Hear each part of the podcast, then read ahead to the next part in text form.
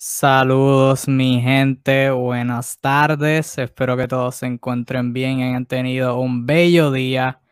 Somos la página de NBA Discussions, esto es tu dosis de NBA, como de costumbre, miércoles un poquito tempranito hoy, eh, son eh, las 6 de la tarde ahora mismo, hoy miércoles 17 de marzo del 2021, como de costumbre, Kevin Reyes de host, en esta ocasión el copa Naldo no está disponible, está de vacaciones, así que les deseamos los mejores de los deseos para Arnaldo en estos momentos, pero ahora mismo en tu sitio NBA, yo Kevin Reyes y el pana José Alzuru, alias de Kingpin. Alzuru, ¿cómo estás, hermano? Saludos, saludos Kevin, saludos a toda la gente que nos sigue en NBA Discussions. Eh, una semana más acompañándolos con, el diario acontecer de la mejor liga de baloncesto profesional del mundo. Eh, y como siempre, noticias van, noticias vienen. Eh, y hay bastante tela que cortar y analizar de cara a, este cenit de temporada donde se empieza a vislumbrar eh, para dónde van los equipos, Kevin. Ya, ya se empieza a ver chiquito el embudo.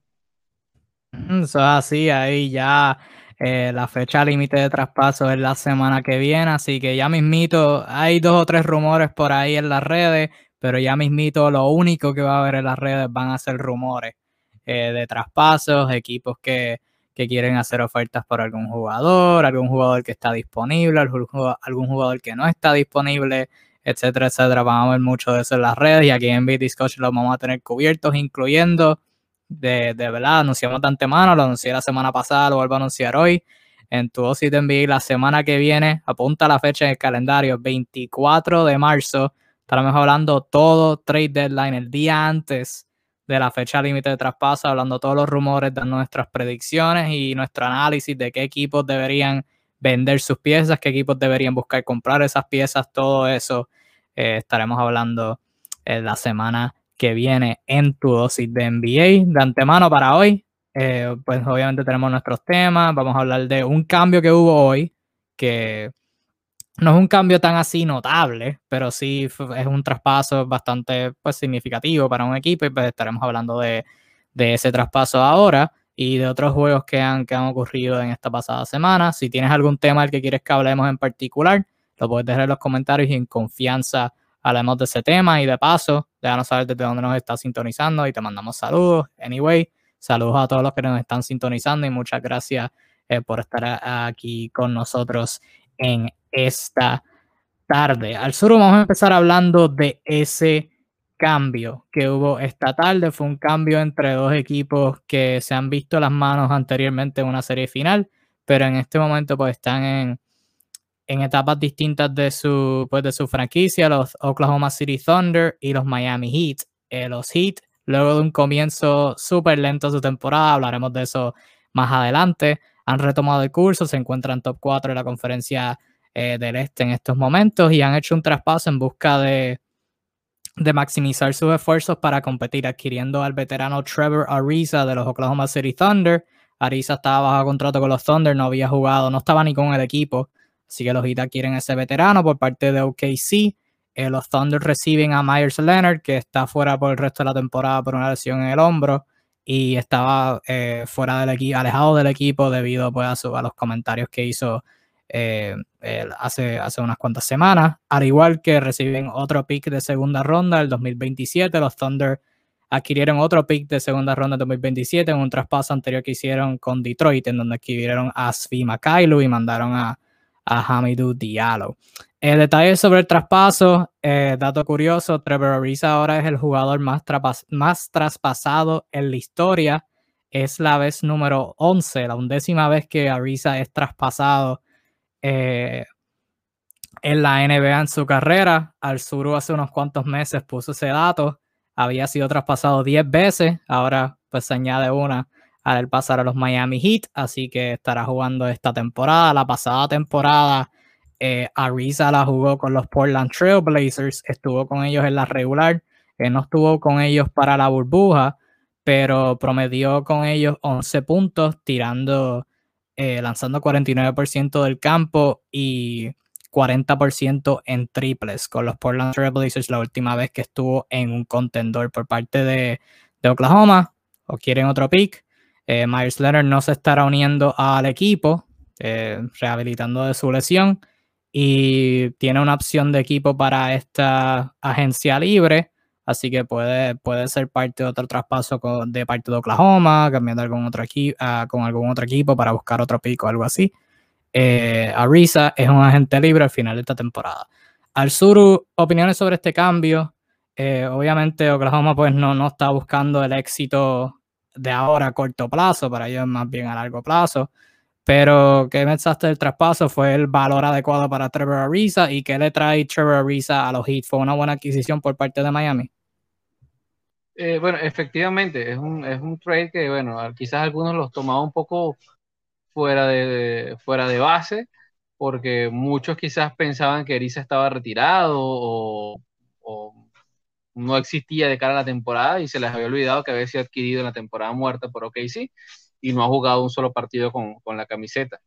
Eh, hablar de valor es difícil, pero sí, tomando en cuenta la naturaleza de estos dos jugadores, que uno está totalmente lesionado y apartado por razones extradeportivas, eh, y claramente eh, estás diseccionado el equipo totalmente su, papel.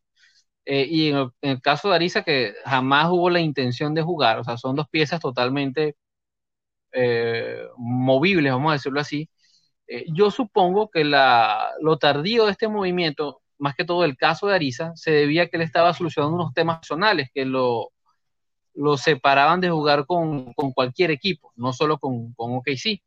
Una vez solventados esos temas legales, que eran temas de custodia y cosas por el estilo, y él ya estar en condiciones de uniformarse, bueno, proceden a, que sea, a ser atractivo.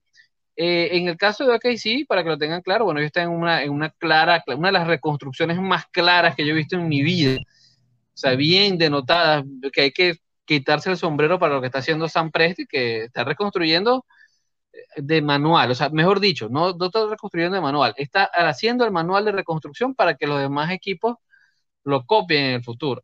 Eh, obtiene lo que, lo que necesita, que son rondas futuribles, sale de un jugador que, es un tipo ya de salida, que tiene ya una edad considerable, eh, una experiencia que ellos no necesitan, y este, adquiere a un tipo que jamás, probablemente Meyer Leonard jamás se monte el uniforme de OKC.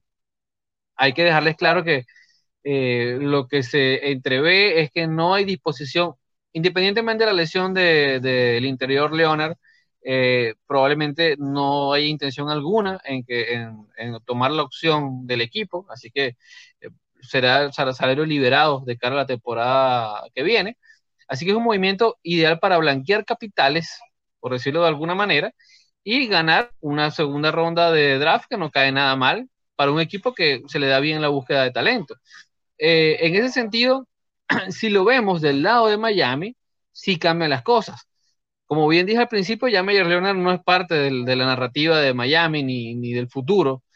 En cambio, de cara a, entrar en postemporada, eh, un equipo que a veces ha tenido que lidiar con el tema de las lesiones pues, y están entrando en un ritmo endiablado, ya hablaremos de eso más adelante, lo cual lo llama a ser un invitado a la pelea del, playoff.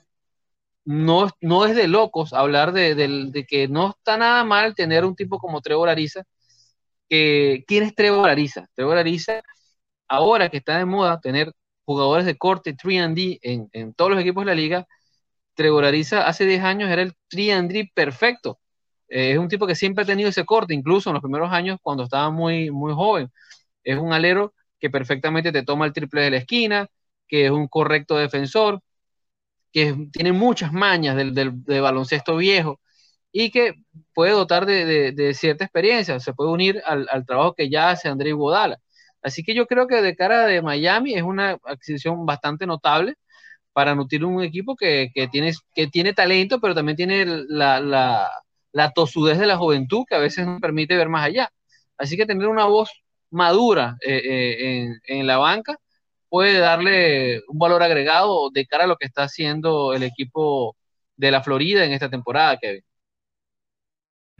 Sí, no, definitivamente sí no está escondiendo el hecho que está en una reconstrucción y es admirable porque a veces yo, yo critico esos equipos que precisamente necesitan estar en una reconstrucción, pero no, no van en esa dirección. Se quedan como que, pues tenemos nuestros jugadores jóvenes, pero también vamos a tener veteranos, ¿sabes? Que nunca vamos a ser tan terribles. Y aunque sí no es terrible, o sea, ok, sí ahora mismo eh, tienen una marca bastante sólida, están, están ahora mismo en paso de, en un buen ritmo de posiblemente llegar al play-in. Tienen récord de 17 y 23, lugar número 11. Y los primeros 10 son los que entran a la playoff, entran al play-in. Así que, ok, si están construyendo una buena cultura ahí, me encanta lo que están haciendo. Tienen una plantilla súper joven, una de las plantillas más jóvenes, si no la más joven en toda la liga ahora mismo. Le están dando eh, minutos de regulares a, dos, básicamente adolescentes, a Moses Brown y a Lexi Pokushevsky. O sea, son jóvenes de 19 años. El de Brown, Brian. Partidazo de Brown ayer. Están jugando súper bien y Pokushevsky antes de eso tuvo dos juegos bastante sólidos de regular y en la burbuja del G League también estaba jugando súper bien. Eh, definitivamente movimientos para el futuro de parte de Oklahoma, lo puse en, en, una publicación, pero lo digo acá para los que no la vieron. Los Oklahoma City Thunder ahora tienen 19, 19, repetirlo otra vez para el que no haya procesado eso, 19 picks de primera ronda hasta el 2028, o sea, los próximos 7 drafts, y 16 picks de segunda ronda por los próximos 7 años, hasta el draft del 2028. La primera parte ya la tienen hecha, o sea, tú lo mencionaste, es, y como lo, como lo dijo, comentó alguien que lo puso en esa publicación, tienen todas las piezas que es muy, es muy difícil pensar que de ahí no pueda salir un buen equipo. O sea, las piezas las tienen. La parte, hay dos partes difíciles de hacer un equipo. La primera es tener las piezas para mover las fichas, hacer traspasos, ¿verdad? Draftear, usar los picks, ponerlos en un bunch y moverte más, más tener un pick más alto, whatever que vayas a hacer. Y la segunda parte es ejecutar, en realidad, hacer los movimientos. Ya tienen la primera parte, o sea, tienen 19 picks de primera ronda. Todavía tienen a Myers Leonard, que como mencioné, pueden involucrarlo en un traspaso. Eso es fácil. Otro pick de segunda ronda, si alguien quiere a Myers Leonard. Todavía tienen a George Hill, que si lo quieren traspasar, eso es fácil otro pick de segunda ronda. Todavía tienen a Al Horford bajo contrato por dos temporadas más y Al Horford está jugando súper bien de centro, o sea que eso es como un pick de primera ronda tal de más. O sea, las piezas las tienen, las van a seguir teniendo y la cosa va a ser eh, ponerlas en, función. Pero básicamente tienen todas las piezas ahí en el banco para hacer un excelente equipo. Por parte de Miami, definitivamente es un equipo que está buscando contender ahora mismo. Eh, al principio de la temporada, pues obviamente habían dudas de pues qué van a hacer, porque estaban como número 12, número 13 en la conferencia estaban jugando bien mal. Y ahora mismo la clave, obviamente tú miras en la conferencia del Este, los contendores, ¿verdad? Son tres, solamente hay tres contendores en la Este, Milwaukee, Filadelfia y Brooklyn. Brooklyn son los favoritos y Brooklyn tiene a un trío fenomenal de jugadores ofensivos en Durant, Irving y Harden. Y Miami ahora mismo adquiere a otro jugador defensor del perímetro para tirarle a ese bonche de tres. O sea, ahora Miami tiene a Jimmy Butler, o sea, para, para enfrentarse a los contendores del este, porque en Brooklyn está Durant, está Irving y está Harden. En Filadelfia está Ben Simmons y Tobias Harris, Shake Milton de sexto hombre. Obviamente no, no poniendo en el calibre de, de las estrellas, pero es alguien que hay que defender. Y en Milwaukee, pues obviamente está Giannis, Drew Holiday y Chris Middleton. Ahora Miami para lidiar con esa, con esa potencia, tienen a Jimmy Butler, Bama de Bayo, Avery Bradley cuando se ponga saludable y si no lo traspasan, Precious Achua que puede, pueda switchear y puede hacer un buen trabajo en el perímetro, Andre Iguodala, quien tú mencionaste, el joven Casey Okpala, Mo Harkless cuando se ponga saludable y de nuevo si no lo traspasan. Y ahora Trevor Ariza. O sea, tienen un excelente cuerpo de defensores que quizás no son lo mejor del mundo, fuera de Jimmy Butler, ninguno de esos, bueno, fuera de Jimmy Butler y Bam, ninguno diría que es top 10, top 15 en la NBA, pero son cuerpos sólidos que, que saben defender. Y obviamente en el lado ofensivo, Ariza es un sólido tirador que no, no va a tirar 40% en una serie de playoffs, pero sí puede tirar un 34 o 33%, que es algo súper respetable. Y en defensa, pues, pues, tiene un buen trabajo. Así que buen cambio para ambos. Eh, Myers Leonard, pues, no, genuinamente no sé si va a volver a jugar en la NBA, pero pues adquieren el pick, que ahora mismo es lo único que importa eh, para los Thunder. Miami adquieren una pieza veterana para añadir a su núcleo. No sé si, tenga, no sé si tengas que añadir algo más. Sí, Y rapidito, rapidito, para cerrar este tema, me gustaría añadir dos cositas para los que nos ven. Eh, en primera instancia, que ok, sí, probablemente no va a ser el último movimiento. Todos saben ya que la pieza de Al Horford es, es la que de antemano hay, hay que tratar de mover para, para salir de ese supercontrato. Eh, y la irrupción de Moses Brown va a ayudar mucho a, agilizar ese, eh, ese movimiento que debe estar pensando el señor Presti bastante bien. Añadir también que si ok, sí, señores, logra entrar en el, en el play-in jugando así, el señor eh, Marc Dagnolt, creo que es el francés más cercano que se me ocurre, se va a llevar algunos votos para el coach del año y lo merece, porque está llevando un, grupo de, high school a, luchar de tú a tú en la conferencia más difícil y eso hay que respetarlo porque obviamente hay unas distancias eh, de talento y experiencia para algunos insalvables, pero no para ellos, porque han logrado ganar partidos y perder unos por poca distancia. Así que eso, eso lleva mucho mérito. Eh, y como bien tú dices, del lado de Miami, ellos están tratando de defenderse con las piezas que tienen. Obviamente el, el Miami, eh, el movimiento de, de, de tras, traspasos y fichajes no ha sido el que él ha querido, no se le ha dado bien. Entonces, ¿qué les queda? Bueno, defenderse con lo que tienen, con lo que mejor saben hacer. Y de momento que han entrado a un buen ritmo, pues, ¿quién quita? Vamos a ver cómo, cómo, cómo termina esta película, pero es un equipo que va a batallar hasta el final. No, no, no lo den por muerto porque a cualquiera le puede jugar de tú a tú. Definitivo. Y dos últimas notas. El cambio se ha hecho oficial mientras nosotros estamos hablando. Eh, Myers Leonard, como mencionamos, no se va a estar reportando a Oklahoma City, no será parte de la organización. Y de parte de Miami, en el lado de Miami, Trevor Ariza ha estado en los protocolos de pruebas de la NBA eh, antes que se diera el traspaso y se espera, ¿verdad? la esperanza es que esté disponible para juegos este fin de semana. Así que no, no va, a ser, va a ser mucho hasta que veremos a Risa y ver qué tanto le queda eh, de baloncesto, porque como tú me enseñaste por los problemas legales y todo eso, no ha jugado un juego profesional por meses ya.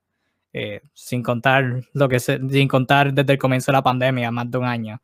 Así que va a ser interesante ver qué, qué, qué le queda, eh, si puede todavía producir. Déjanos saber qué tú piensas sobre el traspaso, debajo en los comentarios, buen movimiento, mal movimiento, lo que sea que tú pienses sobre el cambio. Trevor Ariza a los Miami Heat, Myers Leonard y un pick de segunda ronda a los Oklahoma City Thunder. Ahora sí, vamos a hablar de los juegos que han acontecido recientemente.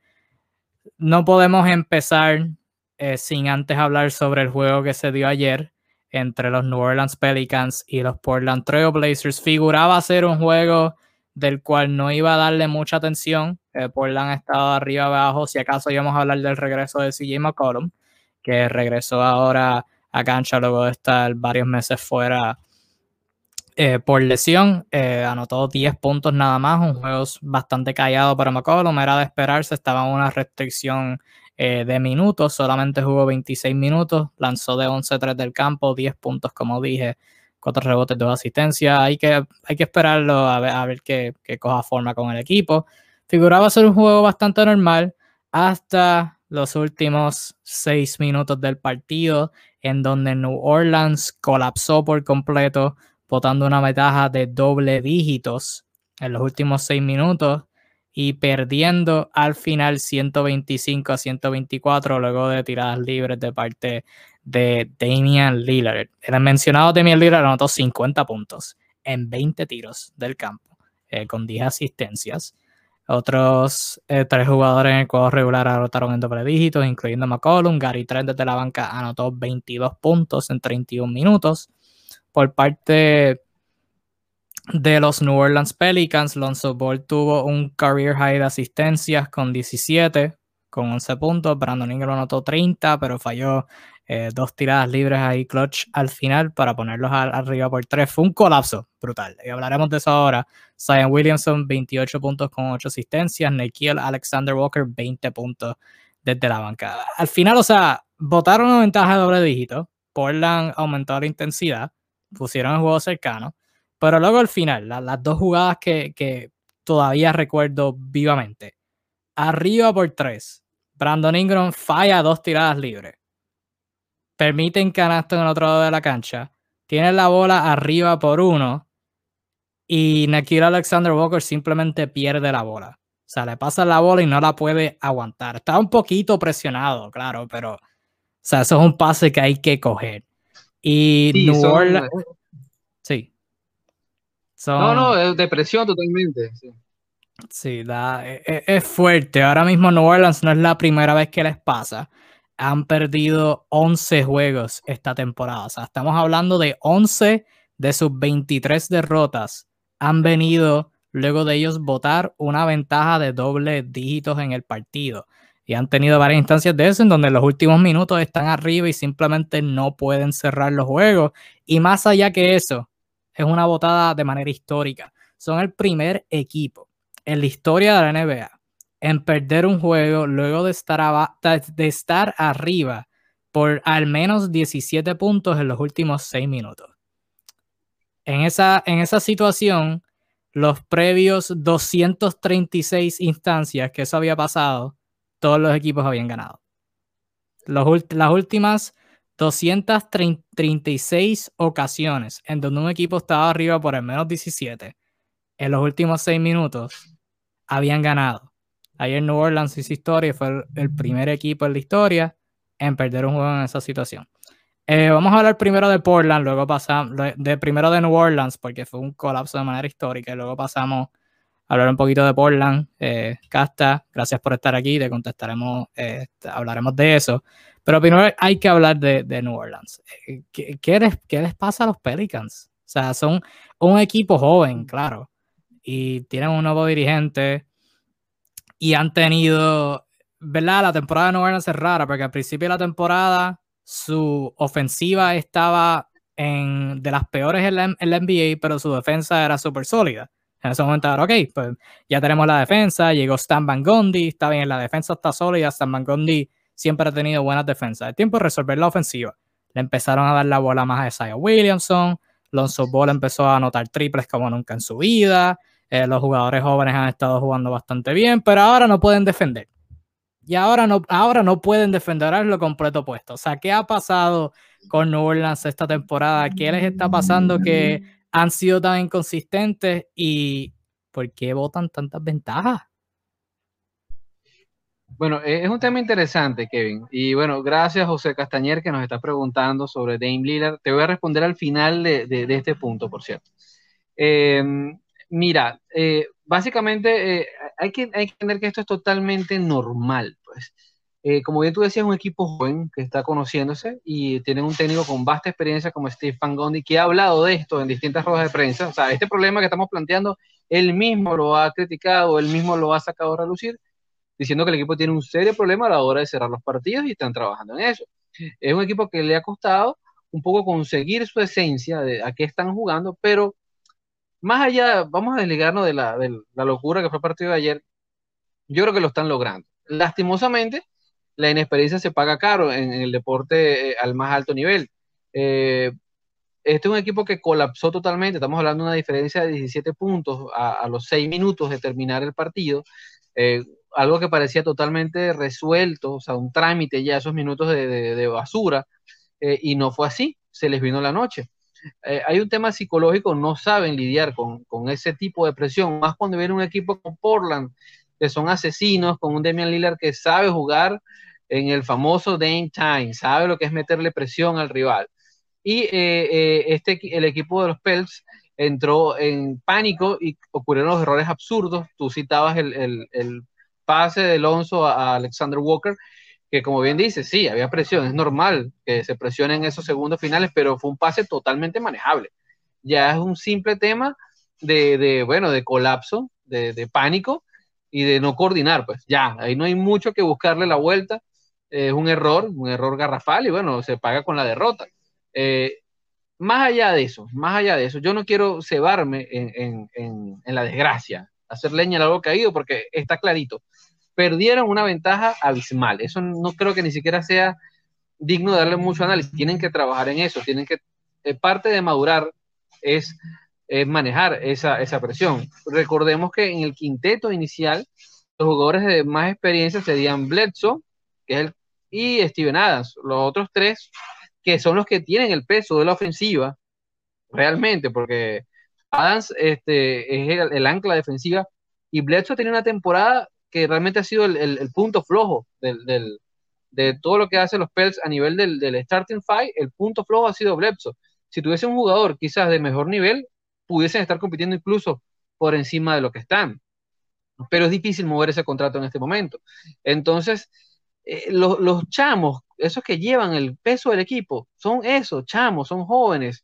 Estamos hablando de Zion Williamson, estamos hablando de Brandon Ingram, estamos hablando de Lone Paul, que cuando están enchufados, como se ha visto en, las últimas, los últimos 15, 15 partidos, por decir una cifra, se han visto muy bien cuando están enchufados. Lastimosamente aún no saben manejar lo que es esta NBA pesada, donde los minutos cuentan, donde la presión es, cancha arriba y se cometen los errores, se pierde el planteamiento táctico y se pasan cosas como esta. Pero yo en lo personal creo que si el equipo se mantiene en, darle el, espaldarazo a Stephen Gondi, el tiempo es el mejor maestro y van a corregir eh, ese núcleo, va a corregir ese tipo de desavenencia. O sea, no creo que vuelva a pasar ya. Eh, creo que esto va a ser un punto de corte para ellos, porque peor de lo que lo hicieron ayer, no, no creo que lo vuelvan a hacer. Sí, no, va a ser interesante ver cómo continúan jugando, luego de esto. Cabe destacar que mañana juegan de nuevo contra Portland como parte de esos de back-to-back estilo béisbol. Así que va a ser interesante como un equipo joven tiene lo que, lo que dicen un bounce back performance luego de, una derrota así tan vergonzosa. O sea, no, no hay que, no, hay que tratar de ser políticamente correcto. Fue, una derrota vergonzosa y punto. Eh, y sí, podemos sentarnos aquí y analizar lo que, lo que hicieron o lo que no hicieron, mejor dicho, de dos puntos, ¿verdad? Aparte de obviamente las tiradas libres y el pase de, Alexander Walker. Aparte de eso, yo puedo sentarme aquí y decir que Lonzo Ball, o sea, tiene, tenía que defender a Damian Lillard en los últimos minutos. O sea, Lonzo Ball estaba haciendo un trabajo súper decente por los primeros tres coros y de la nada Eric Bledsoe está defendiendo a Lillard. Y Bledsoe es un, o sea, un defensor sólido. La temporada pasada fue all defense, pero Lonzo Ball está teniendo ahora mismo una mejor temporada defensiva que Bledsoe. Él tenía que tener esa, asignación y darle la bola más a Zion Williamson. Eh, Williamson eh, jugó súper brutal, nadie en Portland podía igualar su, su fisicalidad y dejaron de darle la bola, así, de la nada, así porque sí. Así que sí, darle confianza a los jóvenes, establecer que, ajá, darle la bola más a Zion Williamson y punto. O sea, este es tu núcleo y tienes que que crecerlo con él, darle esa confianza y dejar de depender tanto de los veteranos. O sea, un jugador como Eric Bledsoe te da cerca a nada en la ofensiva. O sea, tienen que haber puntos en donde hay, que, hay, que, hay que cortar. O sea, hay que, hay que ser, ser capaz de, mira, tú no estás jugando bien, sentadito en la banca, por encima de, este jugador joven que sí está jugando bien. Eh, pero aparte de, es una derrota pues terrible. ¿De qué se puede hacer? Moverse a la, próxima. No es la primera vez que pasa. Eso ya de por sí es un problema. Pero tampoco hay que o sea, ponerse bien dramático. Esto al fin y al cabo es un equipo joven. O sea, esto es un equipo joven en donde, como tú mencionaste, su núcleo son, como tú dijiste, chamos, son jugadores jóvenes. O sea, estamos hablando de que Brandon Ingram y Lonzo Ball, cada uno tiene 23 años. Y Cy Wilson apenas está en su segunda temporada. Los otros días jugó su juego número 50 y tiene apenas 20 años. O sea, el chamaco todavía no puede beber legalmente en los Estados Unidos. Y, están matando. Y están matando y no es normal que estén matando, por eso se siente que suben las expectativas de que el equipo debe buscar fichajes para buscar mejorar ahora, que si esto, que si lo otro. Esto es un equipo joven. O sea, vamos a darle el tiempo al tiempo. Todavía le faltan tiempo de desarrollo. O sea, Brandon Ingram apenas la temporada pasada fue que realmente descubrió su, su, ¿verdad? Su juego ofensivo y fue un All-Star. O sea, la, temporada pasada fue que Ingram eh, fue, una, o sea, surgió como una estrella en la NBA. O sea, Williamson apenas está llegando ahora y Lonzo Ball apenas ahora averiguó a, tirar consistentemente. O sea, darle tiempo a los jóvenes, Pues, para, para los memes, para reírse, sí, fue una, fue una derrota, como dije, histórica. O sea, llevan, dejándonos llevar por los datos. Fue una histórica, históricamente terrible actuación por los Pelicans en los últimos minutos, pero cosas que pasan en la NBA. En el caso de Portland, ciertamente hay que destacar la labor de Damian Lillard y de ahí pasamos a lo que dice Castañer, que no es un regular en esta transmisión, así que gracias por estar aquí. Igual, si otra persona pues tiene un tema, lo puede dejar en confianza en los comentarios. Alberto, tú dejaste el tema de los cambios, de eso, pues como dije, hablaremos la semana que viene. Así que pues dejaremos ese contenido para la semana que viene. Pero el caso de Castañer es particular para, para este tema que estamos hablando. Es Damian Lillard, de los mejores point guard y menos respetados de la liga. Eso es un fácil sí y otro fácil sí.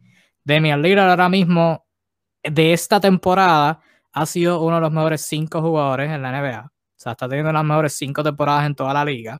Súper eficiente, cargando el equipo cuando no ha estado saludable. Ciertamente han tenido otras piezas que han estado produciendo.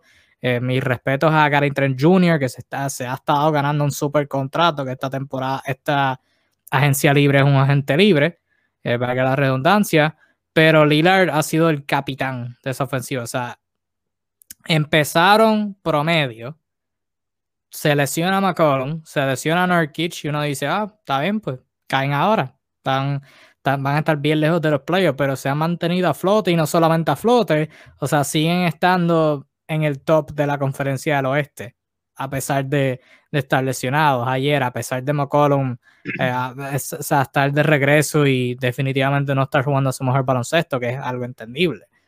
Lira los ha mantenido a flote, ha sido la única constante. Como dije ayer, como dije, 50 puntos ayer en 20 tiros nada más. O sea, la mayoría de las personas no van a entender cuán absurdo es eso. 50 puntos en 20 tiros.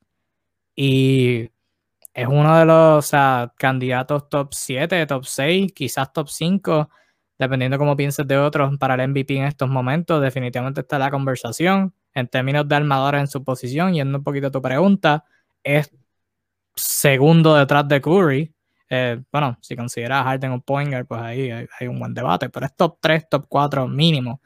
Y nunca va a tener su respeto porque pues las personas lo ven y, lo ven leal a su equipo y este, hay, hay, esta connotación de que no pasa y de que no defiende y no tiene campeonatos, probablemente nunca vaya a ganar uno en Portland, ¿verdad? Puedo, puedo equivocarme, ojalá me esté equivocando pero pues por eso nunca va a tener su respeto en la liga. Los va a tener cuando se retire. Cuando se retire, la gente va a decir, diablo, ese chamaco Lillard, o sea, lo leal que era su equipo y se mantuvo fiel y siempre estuvo jugando brutal, a pesar de que nunca eran contendores, así legítimos.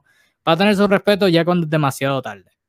Pero, pero sí, en estos momentos no, no, no tiene su respeto, los debería tener, pero a pesar, y también juega un mercado pequeño, esa es la otra vertiente que, que hay que tomar en consideración. Pero, qué, tú piensas de, de Demi Alegra esta temporada y referente a la pregunta de, del pana José Castañer? Es conmigo. Sí, sí. no, no, correcto, correcto. Este, coincido contigo. Eh, recordamos los 10 primeros partidos de la temporada, Lillard no entró del todo enchufado y era McCollum quien estaba cargando. McCollum, la mejor versión de McCollum que hemos visto en nuestra vida, comenzó los 10 primeros partidos de la temporada, hasta que el partido 11 se lesiona. Inmediatamente Lila recordó quién era y se vistió de, de, Dame Time y, y, no ha parado. Nos ha dado varias exhibiciones dignas de un jugador que está en sus 30 años, en, el cenit de su carrera, en el tope de su, de su físico e inteligencia. Eh, Dame es, es, la clase de jugador que es un líder eh, en cancha, o sea, es la voz cantante del equipo, en lo anímico, en la actitud y en el talento. En eh, la estadística avanzada nos dice que es el, de los Wards, es el, más eficiente en, su vocación ofensiva por cada 100 posesiones, por encima de jugadores como Steph Curry, eh, por encima de James Harden, si lo contamos como un point por ejemplo. Y eso nos dice más o menos en qué clase de nivel absurdo está el juego de, de, Damian Lillard. Y hay que decirlo, sí, efectivamente no tiene el, reconocimiento que merece, sí, es cierto, no lo tiene. Lo tendrá, lastimosamente para equipos que están en mercados tan pequeños como Portland, la única manera para lograr tal, eh, tal beneficio eh, es con títulos. Con títulos o en todo caso con un MVP, eh, que pudiese ser la otra manera.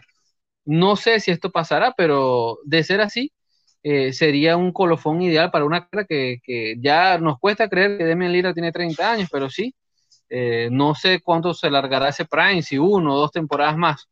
Eh, lo cierto del caso es que estamos ante una carrera súper, súper buena y estoy seguro que tiene todo. O sea, nada me quita de la cabeza que es un Hall of Famer ya.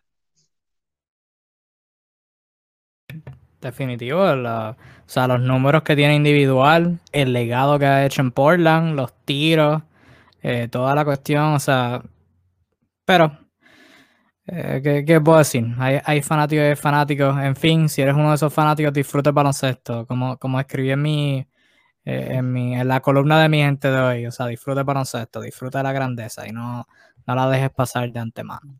Hablando de grandeza, los Utah Jazz continúan su paso histórico eh, por la NBA en estos momentos. Luego de una victoria ayer ante los Boston Celtics, continúan con el mejor récord en toda la liga, 29 y 10, a pesar de, un declive un poquito, ¿verdad? Después de unos jueguitos donde no han estado jugando su mejor baloncesto, todavía continúan mejor en toda la liga, así que eso te deja decir mucho sobre el récord, la marcha histórica que tuvieron en su campaña.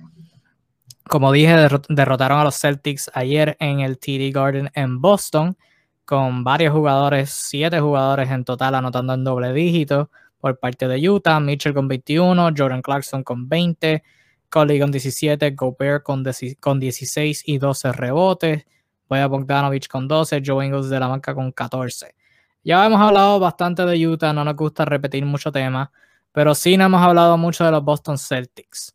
Hemos hablado de los Celtics y sus dificultades a través de esta campaña. Con la derrota de ayer pasan a récord de 20 y 19, sexto lugar en el este, los Charlotte Hornets tienen mejor récord que ellos en estos momentos. Eh, pueden, pueden interpretar eso como quieran. En el juego de ayer, Jalen Brown y Jason Tatum lideraron la carga ofensiva con 28 y 29 puntos respectivamente. Jalen Brown también añadió 7 asistencias. Kemba Walker tuvo 16 en 16 tiros. Daniel Tyson anotó 15. Robert Williams tuvo un juegazo con 14 en la, en la ausencia de Trishan Thompson fuera por, por protocolos de, de, COVID de la NBA. Aparte de eso, nadie más en doble dígitos, todo el mundo estuvo callado, inclusive Marcus Smart anotó 5 puntos eh, de 10-2 del campo. Ya hemos hablado bastante de los Celtics y su, pues, ¿verdad? sus dificultades en esta campaña, que no han hecho, que necesitan hacer, toda la cuestión, pero estamos cerca del trade deadline. Estamos a una semanita y un día. Eh, los Celtics tienen un trade exception histórico de 28.9 millones que se expira en la temporada muerta. Tienen un equipo súper joven con Jason Tatum, bueno, un núcleo, un dúo joven debería decir, con Jason Tatum y Jalen Brown ahora pues en su segunda temporada eh, asumiendo un rol mayor en ofensiva. Para Jalen Brown pues sería su primera. Em, ¿Qué le hace falta a los Celtics para contener? Ya hemos mirado al pasado, hemos dicho qué no han hecho, pero vamos a mirar hacia el futuro. ¿Qué vamos a criticar constructivamente. ¿Qué necesitan hacer, verdad? En, en in-house, en el equipo, o sea, lo que tienen ahora mismo, qué necesita mejorar. Y mirando ese trade deadline, mirando, pues, A, tienen jugadores jóvenes que pueden ser incluidos en traspaso, tienen selecciones de draft y tienen el trade exception. ¿Qué necesitan hacer con el equipo que tienen presentemente construido para mejorar? Y qué piezas, si alguna, tú crees que deben añadir en el trade deadline, ya sea algún tipo de jugador o algún jugador en específico que, tengas en mente. Efectivamente, Kevin, este es un tema interesante. Quiero decir antes que a quienes vieron el partido, este es un partido, este fue un partido de poder a poder. O sea, no, no, estamos aquí para destruir a los Celtics de Boston. Al contrario, creo que hicieron cosas interesantes pues, y pudieron disputar eh, bajo mucho tiempo el partido a nivel bastante serio con el líder irrefutable de toda la temporada. Y eso hay que dárselo porque es un planteamiento interesante. Lastimosamente no pudieron porque el otro equipo, también hay que decirlo, es superior. Este, ¿Qué les falta a los Celtics? Bueno, vamos a hacer lo más claro, breves, precisos y concisos. Le hace falta un anotador desde el banquillo y eso está cantado. O sea, le hace falta puntos calientes eh, no jóvenes que tienen un momento, bueno, pues jóvenes, están, de repente explotan, no, sino el tipo de jugador que te va a dar 15 a 20 juegos viniendo del banco, día sí, día también. Eh, los Jordan Clarkson, los, los, Williams del baloncesto. Le hace falta un tipo de ese corte, que no lo tiene. Eh, se ha criticado duramente el banquillo de, de, los Celtics de Boston desde hace ya dos, casi tres temporadas. Pero más allá de criticarlo, yo creo que tener solamente la pieza de un jugador de corte anotador con seguridad ya le daría un balance que no tiene. Eh, y eso lo que, lo que quizás pesa y duele es que ya he sabido y se ha vuelto hasta un, un, chiste, que eh, pareciera que el equipo no tiene pulso en tomar los trades. Pareciera que el equipo no termina de dar la seguridad a los fanáticos y a los analistas de, bueno, sí se van a, a, enchufar en pos de, de, ser el equipo contender que uno cree que deberían ser. Entonces, imaginando que esta vez sí lo tienen, deberían ir por ahí los tiros, eh, buscar puntos calientes. Salir de Kemba Walker para lograr un buen trade, no lo veo algo tan ilógico en este momento. Lo que sí es cierto es que eh, el equipo no tiene variantes. Juega una ofensiva a turnos que ya todo el mundo se la sabe de memoria y cuando toca recurrir con lo que tienes en el banquillo, volteas y no tienes nada más que jugadores de rol que te pueden dar ciertas funciones en tu planteamiento táctico, pero no te dan lo que ganan los partidos al final del día, que son pelotas adentro del canasto. Y todos los equipos necesitan ese jugador que tiene, que tiene fuego en las manos, que te va a lanzar dos puntos, un 2 más 1, que se inventó, este, se lo inventó en la carrera, pues. no siempre se juega de cara al librito, a veces se juega con el talento natural. Boston no tiene esto. Tiene buenos jugadores en el starting five, tiene un par de jugadores interesantes en la banca, pero no tiene ese, ese rol. y creo que se nota en estos partidos cuando te enfrentas a un equipo que precisamente le sobra eh, ese tipo de cosas. Eh, y esas pequeñas diferencias te ganan un partido. Aún jugando todo bien, que fue lo que pasó ayer, jugaron cosas bastante buenas y quiero, quiero rescatar eso. Fíjense, muchachos, ustedes, eh, eh, Boston entendió algo muy, muy fácil, que el verdadero eje del equipo de Utah es Rudy Gobert. Olvídense de lo demás, o sea, el eje que mueve todas las cosas, la pieza para que todo lo demás gire se llama Rudy Gobert. ¿Qué hicieron? Bueno, ¿qué tienen ahí? Ah, tienen a Daniel Tice y tienen a Robert Williams tercero se lanzaron muy buenos partidos, dieron buenos minutos, intentaron lucharle de tú a tú y por momentos lograron socavar ese, eh, ese fuelle. No lo lograron, pero lo intentaron a buen nivel, con ese talento que tienen en el, en el, en el juego interior, que hay que decirlo también, Robert Williams está ganando minutos, está dando eh, una sensación bastante buena y es cuestión de que el coach quiera darle los, los, galones. Y estamos hablando del área interior que se ha criticado bastante de los Celtics de Boston. Pero cuando vamos al perímetro, nos conseguimos que la opción que puede tener el, técnico es, bueno, si Kemba Walker tiene un buen partido, es un jugador de cierta experiencia, hay que, hay que dársela. Pero cuando vas al banquillo, ¿qué tienes? Tienes a Jeff Tick, que parece que los años le pasaron por encima y ya no da, o sea, no da, hay que decirlo, se nota. Y luego tienes a Peyton Pritchard, que lo ha hecho muy bien, que no lo voy a criticar, pero es un novato y hay situaciones que no le puedes poner. Semi Ojeleye, un día sí, otro día no sabe. Entonces, ¿qué necesita Boston? Bueno, arriesgarse y tomar uno o dos jugadores que te aseguren puntos, que sean, que tengan la marca ya de experiencia NBA de tomar posesiones para sí mismos. Sí, yo creo que a este punto hay demasiadas personas y esto me preocupa. Hay demasiadas personas que todavía opinan que Boston necesitan hombres grandes. O sea, Boston no necesita hombres grandes. Boston tiene a Daniel Tice, Robert Williams III y Trishan Thompson. ¿No son lo mejor del mundo? No. ¿Pueden mejorar? Claro. Pero no es lo que necesitan en estos momentos. O sea, lo que necesitan es lo que acaba de decir Arzuru y yo me iría un paso más allá. Necesitan a alguien que pueda crear su propio tiro. Sea alguien de la banca, sea un regular, sea un guard, sea un forward, o sea, necesitan a alguien que cree su propio tiro. Porque, o sea, si Tatum, más allá de cuando la banca está en el juego, cuando Tatum y Jalen Brown no tienen la bola en sus manos, la ofensiva de Boston es un desastre. O sea, Kemba Walker la tiene y no puede meter. Eh, Jason Tatum la tiene y es isolation. Jalen Brown la tiene y es isolation. aún así, o sea, en el clutch, y se vio ayer, o sea, ayer fue ejemplo, pero se ha visto en toda la temporada. La ofensiva en el crush de los Celtics es pura basura. O sea, es depender de Tatum y Jalen Brown anotar algún tiro a media distancia súper defendido, casi imposible, alguna flotadora, algún tiro, algún tiro de tres súper defendido, o sea, la ofensiva, cuando no está en las manos de Jalen Brown o Jason Tatum, soquea, y cuando hay que cerrar el juego y están tratando de crear tiros eh, incómodos, que pues es lo que hacen hasta cierto punto, pues hay que vivir y morir con eso. Pero ciertamente la ofensiva necesita, necesita un boost eh, en el deadline, hay que hacerlo ya. Eh, y hay piezas de más, o sea, tienen los jugadores jóvenes que tú mencionaste, pueden ser incluidos en un traspaso. Y el trade, el trade exception de 28.9 les puede, o sea, pueden adquirir a quien quieran. Literalmente cualquier jugador de la NBA lo pueden adquirir. Eh, algunas piezas que yo creo que serían súper eh, sólidas para Boston. Wayne Ellington de los Pistons es un tirador súper sólido que puede resolverle muchos problemas. JJ Redick de los Pelicans igual. Eh, en Sacramento, Body Hill si lo quieren cambiar. Harrison Barnes si lo quieren cambiar. En Oklahoma, George Hill. En Orlando, Evan Fournier, Aaron Gordon, Terrence Ross. Nikola Vucevic, o sea, hay de, hay de todo, hay, hay, de todo en este planeta que pueden adquirir para un pero necesitan a alguien que pueda crear su ofensiva, ciertamente. Y estos jugadores jóvenes, los mencionaste, han jugado bien. Me encanta Peyton Preacher, ha, estado callado en cuestión de números, pero sigue haciendo su trabajo.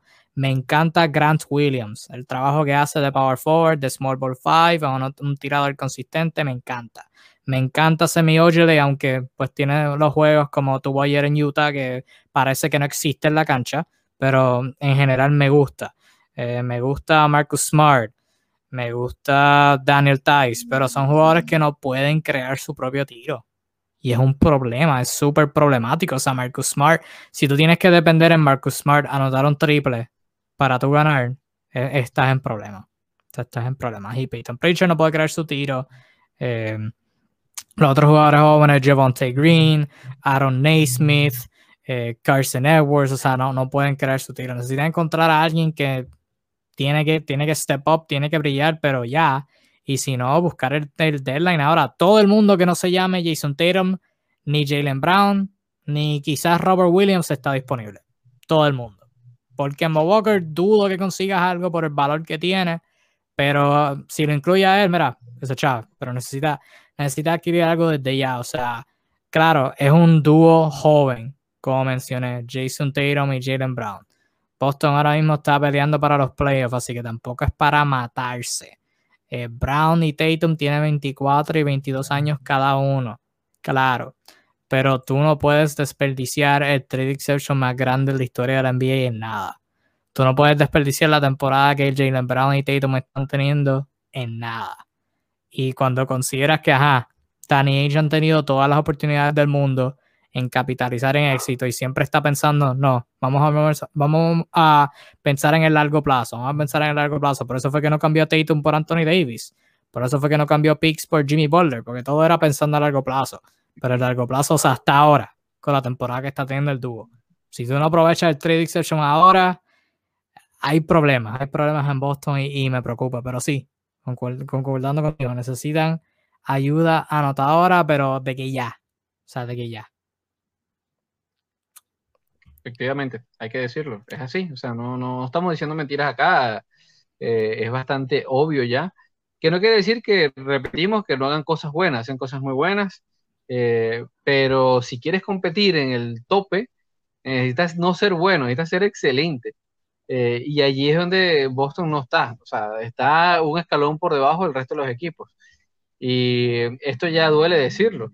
Y duele más a una fanaticada tan aguerrida, férrea como la bostoniana. Una, fanaticada que sí realmente te está pidiendo, te está exigiendo un cambio.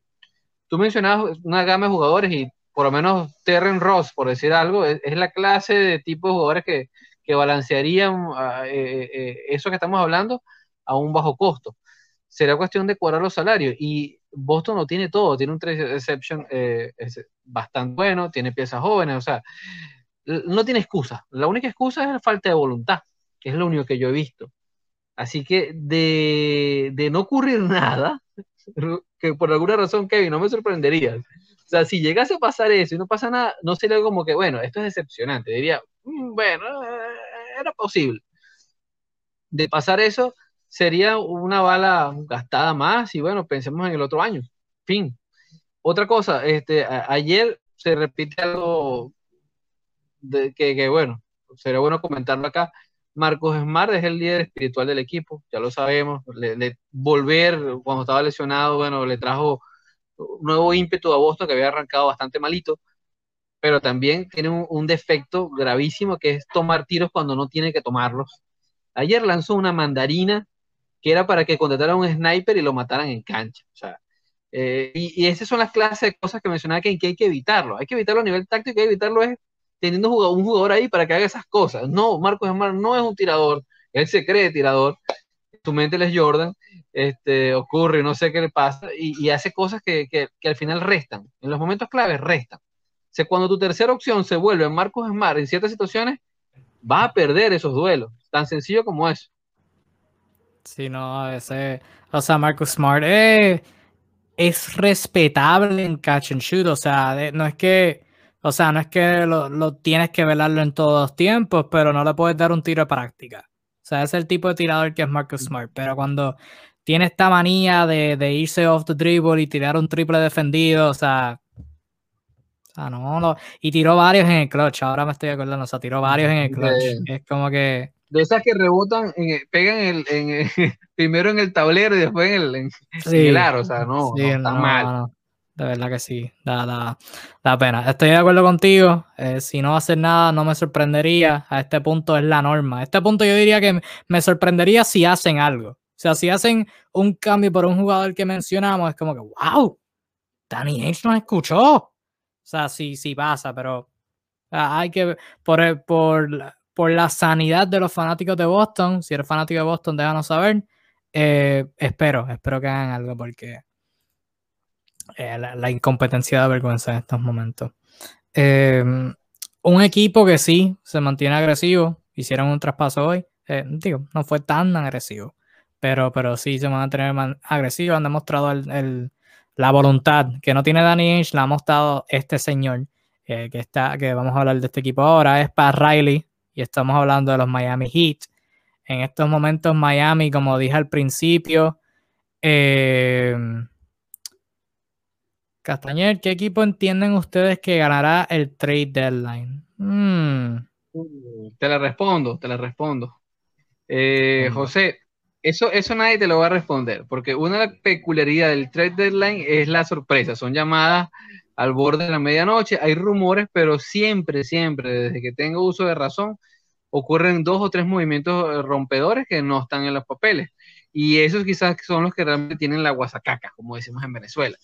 Así que eh, te puedo decir equipos que tienen, tienen las herramientas como para eh, dar un plus de cara al, al fin de año, pero realmente no está tan claro. Hay piezas importantes en el mercado, pero los compradores pueden ser muchos.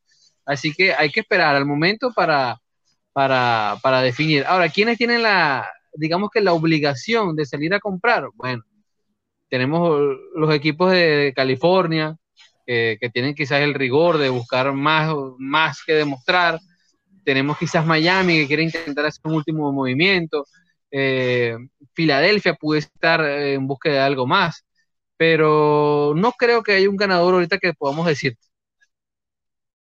Bueno, yo, yo diría que todo, de nuevo, todo depende de tu perspectiva de que es un ganador. O sea, porque si es un ganador de, digamos, un, porque hay dos tipos de equipos en el deadline. Bueno, hay tres. Uno es el que se queda quieto y no hace nada.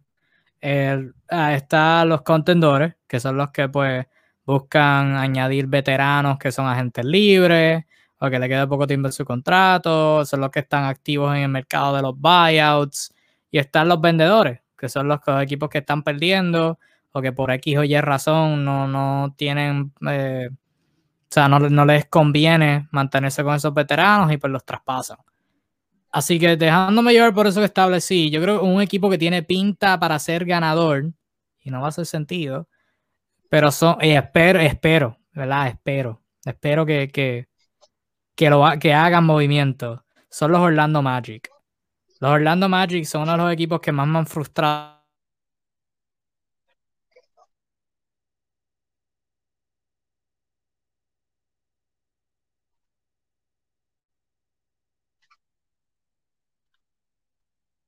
Adelante, Kevin.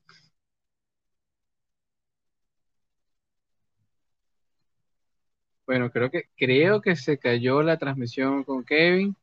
Eh, vamos a probar acá. Probar acá.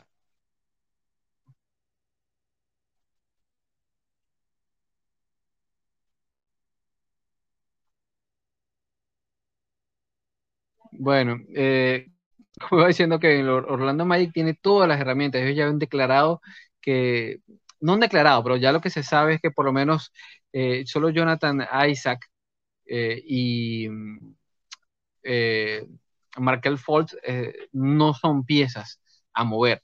El resto de la plantilla, incluso lo que dicen algunos insiders es que incluso Nikola Vucevic pudiese estar disponible para, para un trade yo no creo que pase en el caso de, su máxima estrella, el, el montenegrino, pero imaginen el, plus que le puede dar a un equipo que sí está compitiendo adquirir a Nikola Vucevic y que pudiese dar para obtenerlo. Orlando es un equipo que ha estado durante años, digamos que en una zona de, de confort donde no termina ni de avanzar ni de retroceder del todo, o sea, está compitiendo en la conferencia más débil, pero eh, tampoco te muestra algo como para darte mayores esperanzas.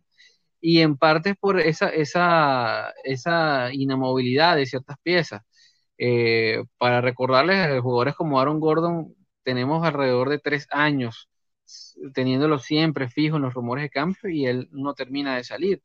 En parte porque es un jugador que, que su producción, su evolución se ha visto continuamente detenida y a esta altura hay más dudas que certezas de cara a, a, cuál será su, su, mejor eh, producción a esperar.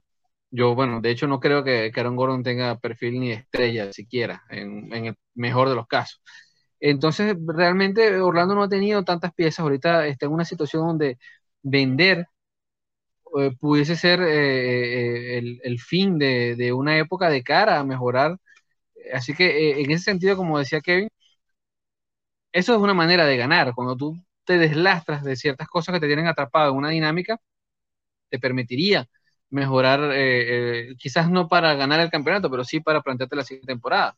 Ahora, el otro tipo de ganadores es el que adquiere una pieza, que esa pieza lo va a ayudar a ser competitivo en los playoffs. Eh, de ese corte, bueno, tenemos quizás a los Clippers, eh, los mismos Brooklyn Nets que no les extraña hacer otro movimiento, eh, los Lakers que siempre van a estar en rumores de cambio. así que va a haber muchos equipos, José, que, que pudiesen estar en esa dinámica. Bueno, mientras el modelador no aparece, yo quiero aprovechar para hablarles de una nota bastante triste que ocurrió el día de hoy y queríamos comentarlos con todos ustedes. Y fue el accidente del otro jugador muy querido de la NBA, el, el pivot eh, Sean Bradley, muchos lo recordarán por sus 10 temporadas en los Dallas Mavericks. Eh, este pivot que durante un tiempo fue el jugador más alto de la NBA, con sus 2 metros 21, eh, tuvo un accidente en su bicicleta a las afueras de su hogar y fue golpeado por un camión hecho en el cual lo, aparentemente, según el comunicado que lanzó el mismo jugador, bueno, su familia, y eh, este eh, reconocido por la organización de Dallas, eh, aparentemente que ha quedado por ahora tetrapléjico, es decir, ha perdido movilidad de sus extremidades inferiores y superiores, hecho de más lastimoso fue un tipo que fue eh, número uno de su draft.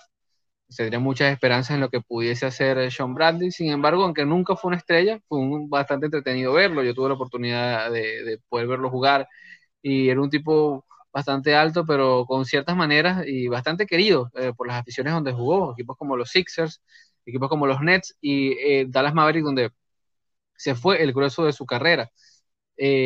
esperemos de verdad, de todo corazón, de parte de, todo lo que es NBA Discussions, que Sean Bradley pueda recuperar el movimiento, pueda estar en salud. Eh, desde ya la organización de Dallas Maverick, de la mano de Mark Cuban, ha puesto a la orden todos los esfuerzos para, eh, y soporte médico para poder ayudarlo en esta penosa situación. Eh, que bueno, están tomando en cuenta el calibre del tamaño de este señor de 2 metros 21, eh, es complicado una lesión en, en, la columna vertebral, que fue exactamente lo que le pasó en la médula espinal. En otras notas, antes de finalizar este live, eh, estábamos hablando de, de, que iba a ser el trade deadline y sí, eh, estamos a dos semanas. Les recordamos que vienen, vamos a estar total cobertura en tiempo real de todas las situaciones eh, que van a ocurrir en esas últimas horas del cierre del mercado. Se vienen movimientos que van a estar súper, súper sorpresivos. Yo les auguro que al menos van a haber tres movimientos que nadie, nadie vio venir, que no van a salir en ninguna página de Facebook ni nada por el estilo. A su vez, ah, no, aparecer volvió Kevin, volvió la leyenda. Definitivamente, definitivamente. Para mí es que se me fue la luz. Eh, sorry. Ah, ok, ok. Yo estaba diciendo, bueno, estoy muy triste. Aparentemente fue abducido por, por los monsters. para que iba a salir en, en Space Jam. Entonces, bueno. Y, va a salir, iba a salir una, alienígena aquí hablando de NBA. Sí. Eh, se, robó mis poderes. nada, nada, pero volvimos. Este, disculpen ahí esa. Eh, vivimos en Puerto Rico, un país donde se va la luz a cada rato, que, puedo decir. Arzuru sabe de eso, Arzuru es de Venezuela también, así que somos, somos, somos de países con problemas, así que entiendan, entiendan nuestra dificultad. Latinoamérica, señores, Latinoamérica. sí eso es. La Tierra. Kevin, eh, no sé si me estabas escuchando, pero. Sí, estaba, estabas hablando. Si dijiste algo de que. De que hay, van a haber cambios inesperados, ¿verdad? ¿Estabas hablando algo así? Este, tenemos... Sí, y antes de eso, antes de eso estaba comentando la nota triste del día, que fue el accidente de Sean Bradley, que no estaba en el menú de hoy, pero hay que comentarlo. Este, un hecho muy penoso que, bueno, la información que tenemos hasta el momento es que temporalmente el, este pivot con más de 14 temporadas en la, en la NBA, tetrapléjico eh, a raíz de un accidente en bicicleta. Este, muy lamentable. Este. Y te interrumpo eso. Teníamos planeado hablar de Miami, tenemos planeado hablar de Filadelfia, pero vamos a cortar de nuevo. Este, no vamos a hablar de eso, se los vamos a otro, a otro sitio. Porque, hablando de traspasos inesperados, hay breaking news en el live. Ok. Por segundo live corrido. No sé si ven la noticia ahí, pero hay traspaso. PJ Tucker ha sido traspasado. Ah, los, Houston, los Houston Rockets, leo el cambio ahora en vivo. De nuevo, acaba de salir el pana, el pana Woj, me acaba de textear. Eh, me, mandó el me mandó el traspaso. Houston está traspasando, ¿no? Reacción en vivo, no van a conseguir esto en ningún otro lado. Mm. Reacción en vivo a traspaso. Los Houston Rockets están enviando PJ Tucker, Rodion Skurrux y el pick de Milwaukee de primera ronda del 2022 a los Milwaukee Bucks a cambio de DJ Augustine, DJ Wilson y un pick de primera ronda sin protecciones del 2023. Houston también recibe derecho a cambiar su pick de segunda ronda del 2021. Es curioso porque estábamos hablando de, no sé si tú estabas, pero estábamos hablando de, de PJ Tucker y que estaba rumoreado de en caer en un montón de contendores. Y estábamos hablando de qué equipo realmente lo necesitaba. Yo dije que Denver lo necesitaba, más que nadie, necesitaban ese tipo de defensor, pero sí, pero el segundo equipo que más lo necesita era Milwaukee para añadir ese, a ese a un cuadro versátil. Y curiosamente en ese live mencioné el hecho que imagínate un cuadro defensivo que consista de Drew Holiday, Chris Middleton, Tory Craig, PJ Tucker y Giannis Antetokounmpo. El cuadro ahora es posible. PJ Tucker ha caído en los Milwaukee Bucks te leí el traspaso, no sé si quieres que lo lea otra vez para... Bueno, lo voy a otra vez. Pero lo voy a otra vez. para que la gente lo pueda, lo pueda escuchar de nuevo. Para el oyente, de nuevo, los Houston Rockets están traspasando, a, o ya, ya han traspasado a PJ Tucker, Rodion Skurrux y un pick de primera ronda del 2022 a los Milwaukee Bucks a cambio, de DJ Augustine, DJ Wilson y un pick sin protecciones de primera ronda del 2023. Y Houston también recibe el derecho a hacer swap de su pick de segunda ronda del 2021. O sea, el Suru, análisis, de nuevo, en vivo. Reacción, reacción así inmediata. Bueno, básicamente aquí no, está clarito, el, ganador, por decirlo de una manera, eh, es, es, Milwaukee porque está buscando una pieza que le hace falta para seguir teniendo el, papel de contendor, contendor en, la, en, la, frente. ¿Qué te da PJ Tucker? PJ Tucker es el tipo, eh, como dicen, voy a usar este término que, algunos a lo mejor parecerá chocante, pero en Estados Unidos es normal, es eh, un perro de basurero. ¿Qué quiere decir eso? Que te defiende a cualquiera, que pelea con quien sea, que se va a, jugar el baloncesto más frontal sin importar tamaños, posiciones, tácticas, lo puede hacer todo en defensa. Switcharse, tiene experiencia, es un tipo probado ya, son 35 años de edad que tiene el eh, señor Tucker. Y eh, en un equipo como Milwaukee, que ha tenido algunos problemas en, ciertas alineaciones que ha, dispuesto, sobre todo en el área defensiva, esto le caería de perlas. Eh, quizás algunos minutos que va a perder Bobby Portes, que ha hecho un buen trabajo en ofensiva, pero lo que te otorga PJ Tucker no sale a veces en las estadísticas. Y aunque suene fastidioso que hablemos de eso, es la clase de intangibles que busca un equipo que quiere, que quiere campeonar. Eh, si bien pasó algo, Kevin, veo tu cara de sorpresa. Sí, sí, de hecho, perdona por interrumpir tu pensamiento, estabas hablando cosas maravillosas, pero ¿te acuerdas lo que dije del cuadro defensivo incluyendo a Tory Craig? Pues eso se fue a la mierda. Porque, porque cambiaron a Tory Craig. sí, cambiaron a Tory Craig a los Phoenix Suns. Oye, oye, ¿por quién? Cuéntame más. No, no, no, no ha salido. Solamente sale que ha sido este traspasado. Muchachos, creo que este live va a durar un ratico más. Sí, Vamos no, a seguir conectados un ratito más. a ver qué, Milwaukee, Milwaukee, de hecho, juega ahora contra los Philadelphia 76ers, que vamos a hablar de Filadelfia, pero pues hay que cortar. Breaking news. Eh, así que va a ser interesante ver ahora. O sea, Milwaukee básicamente. Va a ser interesante ver con cuántos jugadores juegan Milwaukee. Porque Augustin no puede jugar. TJ Wilson no puede jugar. Eh, no sé si tienen alguna lesión o algo. Eh, obviamente no van a tener a PJ Tucker ahora. O sea, no. o sea. Eh, wow. ok. Estabas hablando de PJ Tucker. Cuando salió el traspaso de Tory Craig, pues hablamos de, ese. Pero estamos hablando de PJ Tucker y lo que, lo que trae, lo que le trae a los Bucks. No, hay gente que, bueno, que de hecho, bueno, PJ Tucker está lanzando horrible de tres. bueno, y ha tenido que ver también con lo convulso. En, en la época dorada de Houston, donde había tantos espacios para un tipo de su, de su talento, los tiros abiertos se le dan bien, pero ya cuando se pierde esa, esa dinámica, eh, en situaciones más, más movidas, no es la clase de tirador fiable. Otra vez, al volver a, este Milwaukee que presta esas mismas situaciones en ofensiva que le daba eh, los Rockets del Harden en el mejor momento, pudiésemos ver un desempeño mejor en ofensiva del que usualmente uno espera de PJ Tucker, y esto es resultado de que hay muchas situaciones que a, dar doble marcaje a Yanis le va a dar tiros sin ningún tipo de, presencia defensiva que lo ofusque. Así que podemos esperar un tirador sobre el 35% eh, y un defensor total eh, que puede machearse con cualquier posición interior y una que otra este, del cuadro exterior. Eh, y esto es algo que, los Bucks necesitaban desesperadamente para luchar los partidos ante los líderes de la tabla eh, Rodion Kurox. Es un jugador interesante que, me gustó en su etapa en, los Nets. Este, no, es un nombre muy llamativo, pero ¿quién quita? Te da unos triples, es tipo que se mueve bien sin balón.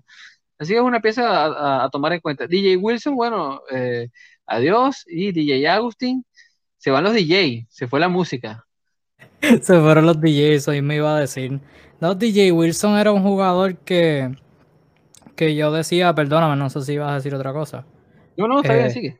DJ Wilson era un jugador que yo decía, Milwaukee va, va a mejorar su, plantilla para un veterano. DJ Wilson es uno de los primeros que se va a ir.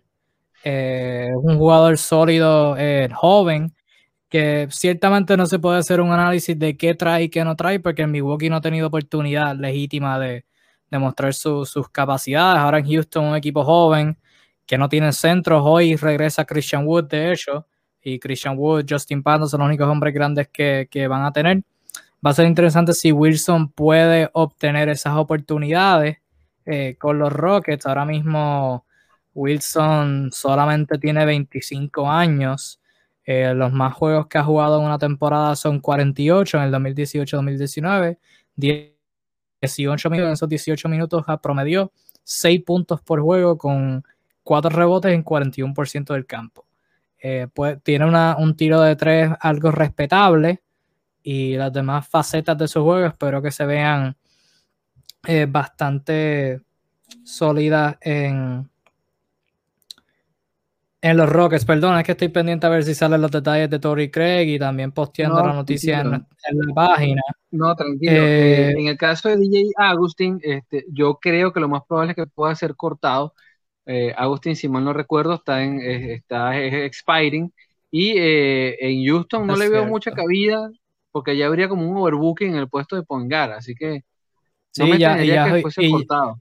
Y ya Houston tiene a John Wall cuando está saludable y ahora Kevin Porter Jr. que, se, ha alzado en ese, en ese rol. Sí, no le veo, no le veo lugar a TJ Augustin a menos que, que quiera coger, que quiera asumir un rol de veterano y de mentor.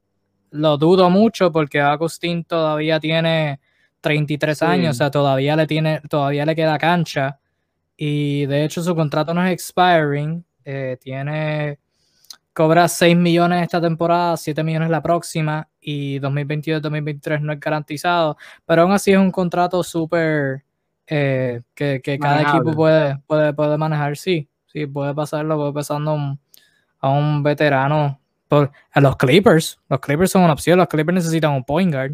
Eh, es una, es una opción para, para posiblemente, digo, es el primer equipo que me viene a la mente. Kevin, ¿qué habrán dado los Suns por Torrey Craig?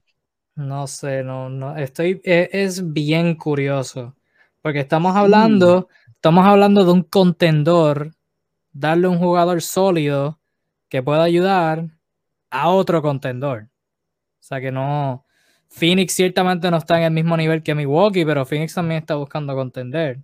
So, no me, no me cuadra tanto porque. Vamos a apostar, ¿por, ¿por quién será? Cameron Johnson, no creo. Mm, vamos, dale, vamos a apostar. Vamos a ver la plantilla de. No, Cameron Johnson no, vamos a ver la plantilla. Cuando Basketball Reference me quiera funcionar. Vamos a ver la plantilla de los Phoenix Suns. Vamos a ver, vamos a ver. Ok, ok, ok. So, so no, fue, no fue Chris Paul. No, no fue Devin Booker. No fue DeAndre Ayton. No fue Cameron Payne. Eh, no creo. Vamos a ir descartando. No fue Chris Paul, no fue Booker, no fue Ayton, no, fue Crowder, no fue Sarioch, no, no fue Michael Bridges, no fue Cameron Johnson. Dudo mucho que sea. Eh, fíjate, puedo ver, puedo ver que haya sido Devon Carter. Un Carter. Sí, tiene sentido para mí porque sería recuperar la pieza que tienes con, que con, con DJ Agustín.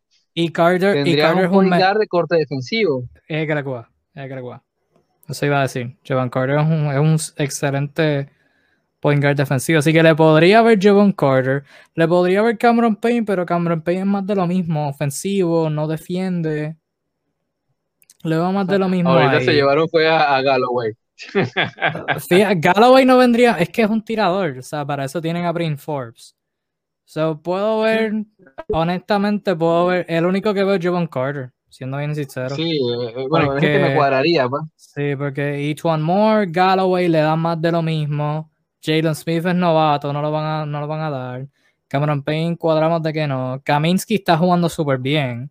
Así que no, no creo ha sido útil ahora últimamente. Y Nader, les ha sido útil recientemente, exacto. Así que vamos a apostar eh, Javon Carter de nuevo, no han salido los detalles. Cuando salga, cuando salga el traspaso, ahí te cortamos el live, digo, si el live se tarda, si, si se tardan como una han hora. Tardado, han tardado, han tardado, si se tardan. si se tardan, no, no. lo que sí. bueno, bueno, comenzaron los movimientos, señores. Comenzó la, la, fiebre previa al trade deadline y esto es muy emocionante porque estos pequeños movimientos son los que arman a los equipos grandes. O sea, a veces la gente quiere, quiere ver estrellas en trades y mm, no siempre son los mejores cambios. A veces los pequeños cambios son los que, los que le dan forma a la cultura de los equipos. A veces, a veces los, los estos traspasos así por jugadores medianos son, son los, los que hacen la diferencia. Es así, es así. Señores, bueno, Milwaukee se pone. Bueno, mientras esperamos, vamos a hablar, eh, vamos a hablar de Miami, ¿no? ¿O no? Es hablar de Jimmy Butler. Sí, Jimmy Butler ciertamente ha estado jugando a un super nivel, uh, posicionándose en conversación para el MVP. ¿Tú dirías que, que es candidato para el MVP? ¿Top 10? ¿Top 5? ¿Por encima de quién? Quiero, quiero, quiero ejemplos. Quiero ejemplos. Yo diría que, que, está en el top 10, sí, sí, de calle no está en el top 5 por los partidos que se perdió, sencillamente por eso. solamente por eso, por un tema de, inasistencia, como, como cuando vas a llevar la nota del, colegio. Pero si este nivel se mantiene hasta el término, hasta el último cuarto de la temporada, me atrevería a decir que está en una conversación para incluso un top 3. Porque la cara de Miami cambió el día que Jimmy Butler se uniformó. Y no lo estoy diciendo, no lo está diciendo José Alzuru de Kingpin, lo dice la estadística. pueden googlearlo si quieren. aparte del espíritu, cómo luce el equipo, es al son de Jimmy Buckets. Eh, eh, esta versión de Jimmy Buckets, eh, Kevin, y bueno, corrígeme si me equivoco, estamos viendo la versión total. Creo que es ya, se marca el prime definitivo de Jimmy Butler donde lo hace todo. Es el que más rebotea, es el que más asiste, es el que más anota, o sea, está en todos lados, es el que mejor defiende, es el que mejor ataca. O sea, se habla de LeBron, se habla de Jokic, se habla de Embiid. ¿Por qué no hablamos de Jimmy Butler? Creo que es un, es un planteamiento totalmente válido. Sí, yo creo que cuando primero se dio la firma, fue, un sign and trade, whatever. Pero eh, sí, Casta, no se, hace mucho no se veía tanta competencia por el MVP. Usualmente en seasons anteriores ya estaba entre uno o dos de quién se lo iba a llevar. No es el caso ahora mismo. Si no, legítimamente ahora mismo tú puedes hacer. Un, yo puedo hacer un argumento para. Vamos, a ver cuántos, cuántos jugadores terminó. Puedo hacer un argumento para LeBron. Embiid ahora mismo puede cambiar luego del tiempo que se pierda. LeBron, Embiid, Jokic, Curry, Lillard, Harden, Harden. Eh, Giannis. Eh, ¿Quién más? no, Esos siete. Esos siete. E, esos siete, si tú los pones primer lugar para el MVP, yo creo que no habría mucha discusión. Ah, no menciona Jokic. esos, esos siete. Eh, si eso, cualquiera de esos siete, tú lo pones primer lugar y no vas a tener discusión de mí. Obviamente mi opinión va a ser, bueno, depende de cuál de los siete ponga, mi opinión probablemente sea distinta, pero de que o sea, no, no, hay, no hay contestación incorrecta ahora mismo. Cualquiera, cualquiera puede llevarse la delantera. Jimmy Butler, ahora mismo, como tú mencionas, está en el top 10, está en ese segundo tier fuera de esos siete. O sea, luego de esos siete entramos a los a, a los Kawhi, a los este, Kyrie Irving, quizás Kevin Durant, a los Chris Paul, a los y ahí está Jimmy Butler en esa conversación, ese segundo tier que no lo va a ganar. Ah, Luca, pero no, Luca, te faltó Luca. Siempre está en la posición ahora. Luca, Gobert, Rudy Gobert, Donovan Mitchell, cualquiera de los dos, eh, están en ese segundo plano.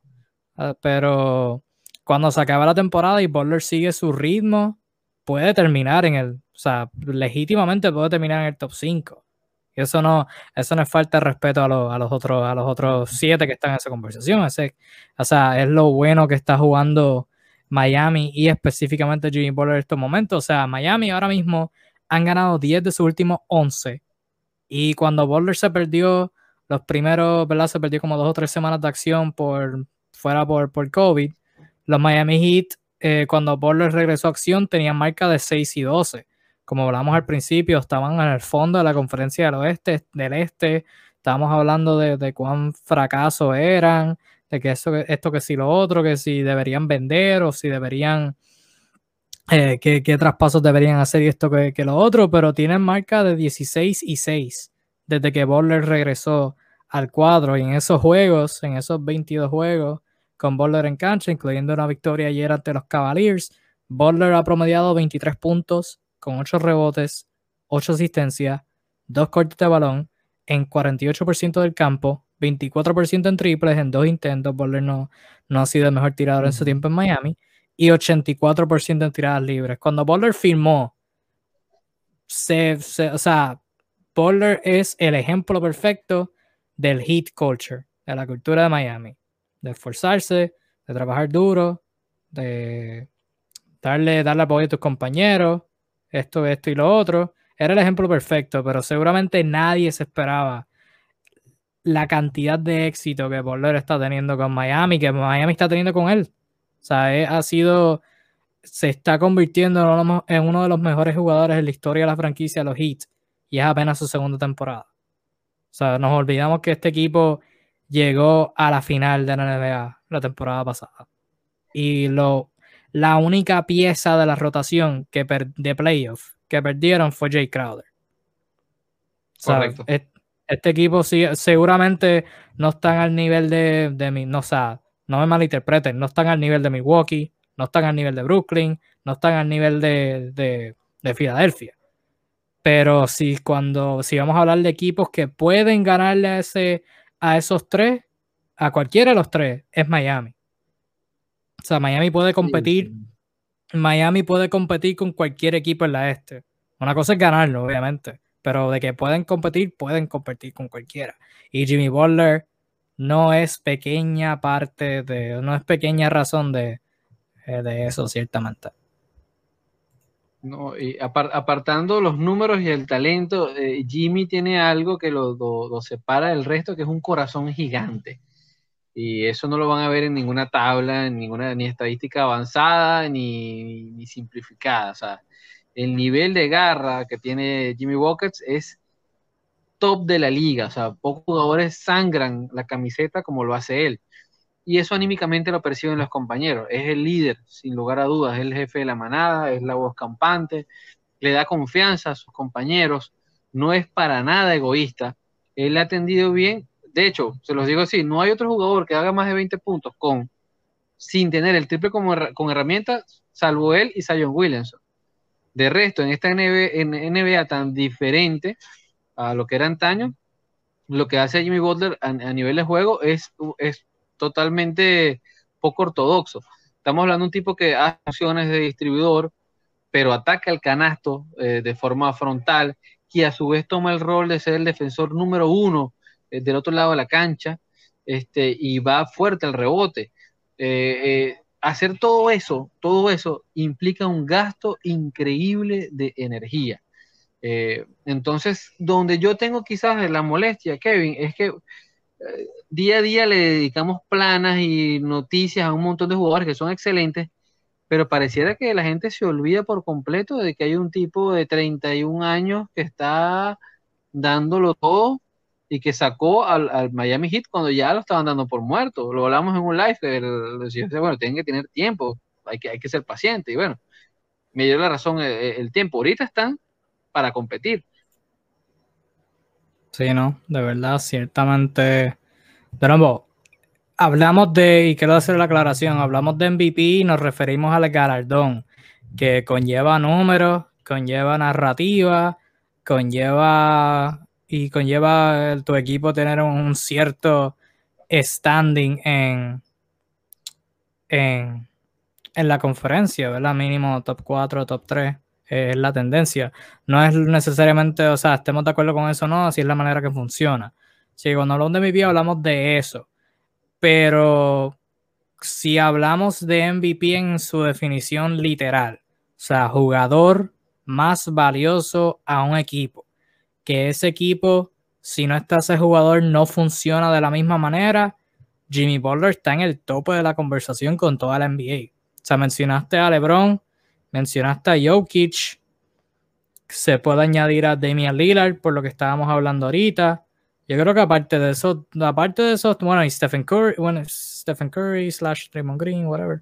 Aparte de todo eso, yo creo que no hay jugador en la NBA más valioso para su franquicia y más valioso para su equipo que Jimmy Butler lo es para los Miami Heat. Sí, sí, tal cual, tal cual, es el jugador, y es lo que define el, premio más valioso, el jugador más valioso, o sea, el, realmente que más le aporta, el que el equipo depende de alguna manera de lo que haga él. Y en ese sentido eh, es el más vital, o sea, es vital. Eh, durante su ausencia, el equipo prácticamente le otorgó los galones a, a De Bayo y a Tyler Hero. Eh, a los dos, voy a, voy a, decir que les quedó grande, y no lo digo de un punto de vista despectivo, son jóvenes, es bastante responsabilidad para un equipo que viene a ser subcampeón, y sí, les costó, les costó barbaridad, sobre todo a Hero, entender que tenía que distribuir la pelota, no, no, se complicó. Una vez llegado Jimmy Butler y tomar eh, la batuta de las acciones de, eh, en cancha, todo volvió a su sitio.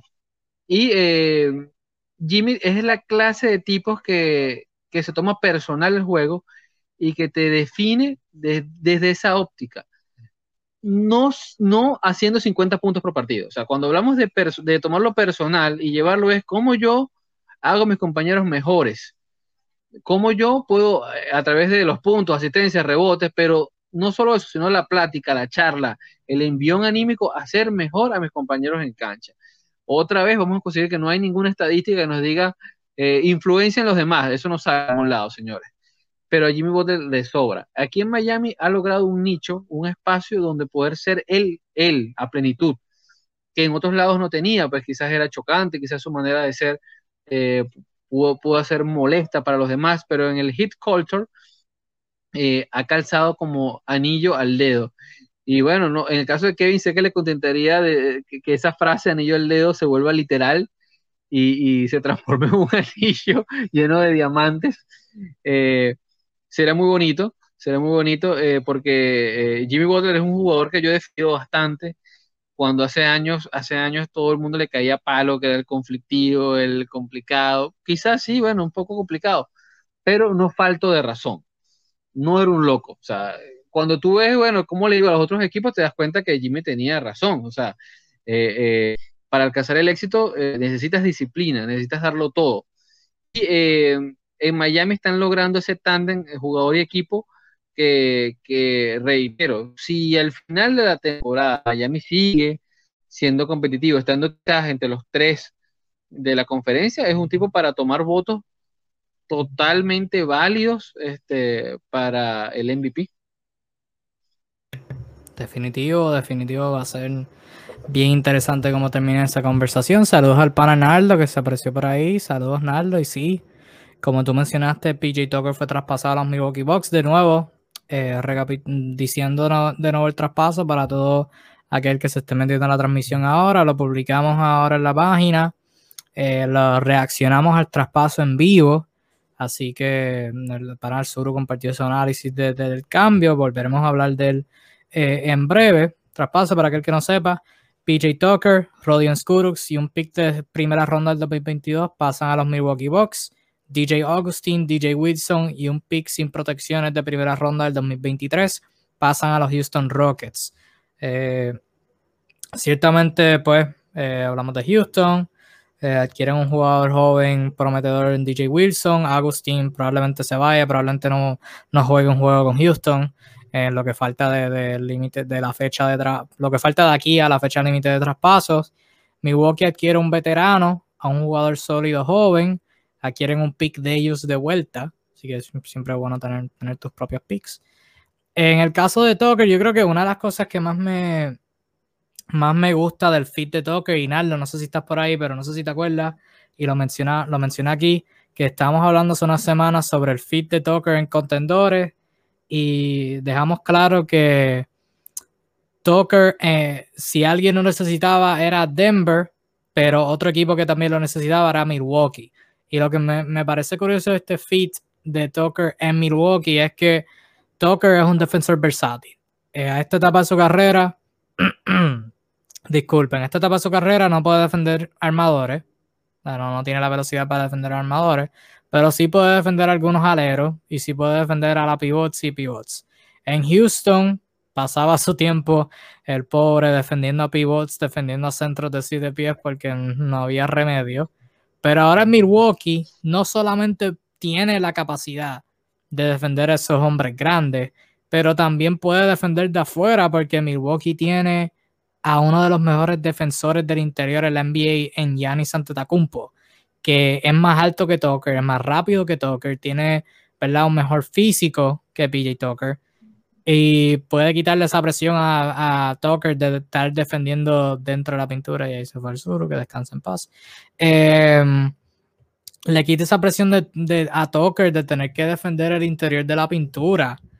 Tucker puede defender afuera, puede defender a la pivots a, stretch forwards, o sea, hombres grandes que, que defiendan de afuera. Y ya ni se puede encargar de la pintura y también tienen a Middleton, Drew Holiday, o sea, lo mencionó Naldo, López, Yanis, Tucker, Holiday, sin mencionar a Middleton, esa defensa está bien sólida. O sea, esto la Tucker encaja en el cuadro de una. bueno, esa es la, esa, una, buena, una interesante pregunta antes de contestarla. El pana Junji Hernández, espero haber pronunciado eso bien, me disculpa. Me gusta ese trade para los Bucks, los hace más versátiles en el área de la ofensiva, expande la cancha y la defensa puede ganar 2 a 5. Eh, no, no, creo que Tucker pueda defender a dos. Pueda defender a algunos tres. Pero como estaba diciendo, no tiene que defender dentro de la pintura, que es lo, lo clave para Tucker a esta etapa de su carrera. Y ya ni se puede encargar de la pintura. Obviamente en ofensiva es un tirador, uno de los tiradores de la esquina, eso ya lo sabemos.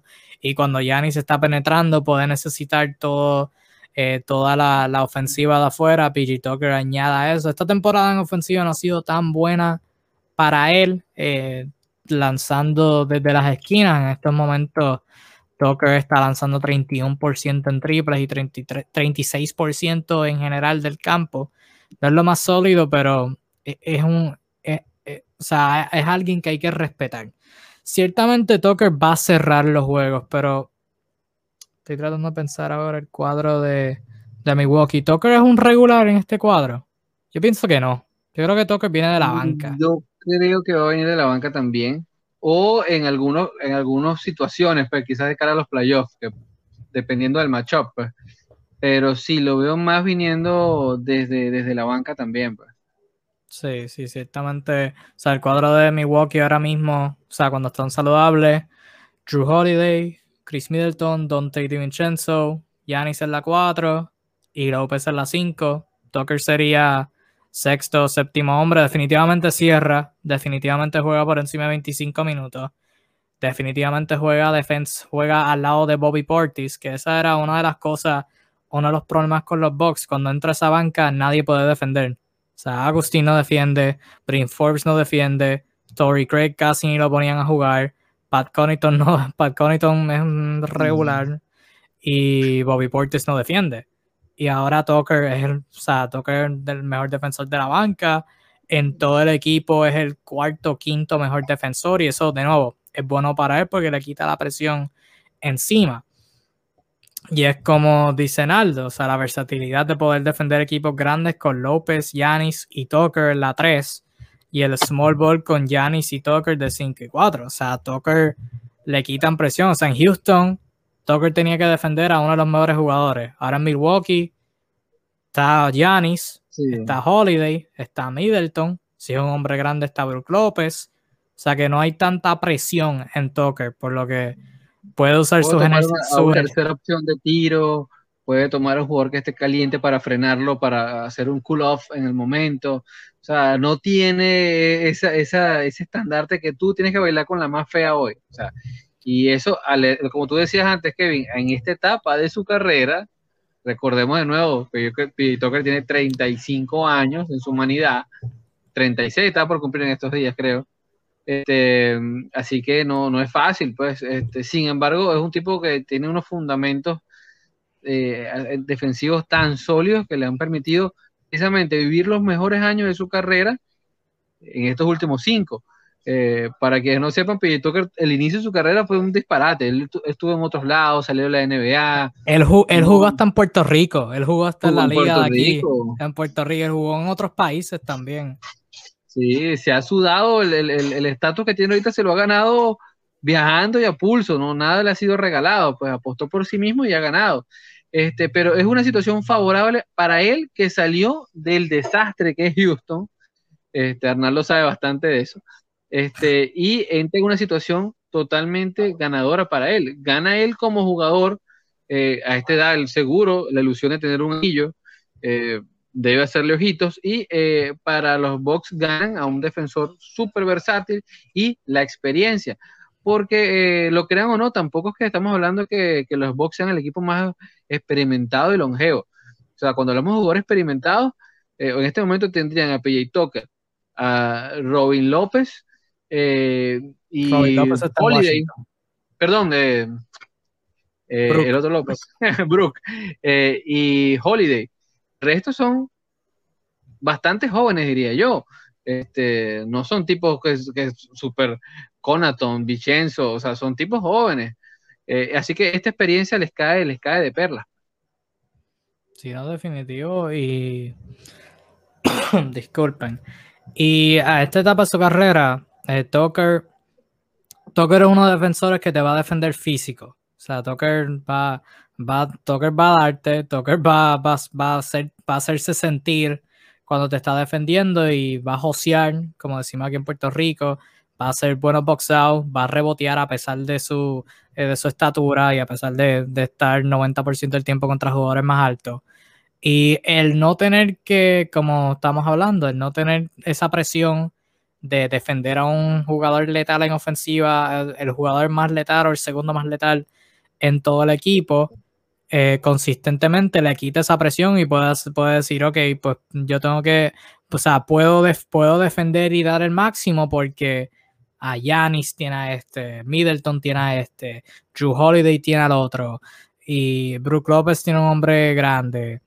O sea, que le quite esa presión a él y ciertamente ayuda a Milwaukee. O sea, Milwaukee, o sea, no, si independientemente de dónde piensas que están entre los contendores, no subieron un rango con este cambio. O sea, no, no, hay, que, no hay que exagerar tampoco, pero sí mejoran. O sea, es un cuerpo extra que le puedes tirar a un Embiid, a un Tobias Harris, a un Ben Simmons, a un Kevin Durant, que PJ Tucker jugó contra Kevin Durant y en, la, en, dos, en dos series de playoff consecutivas.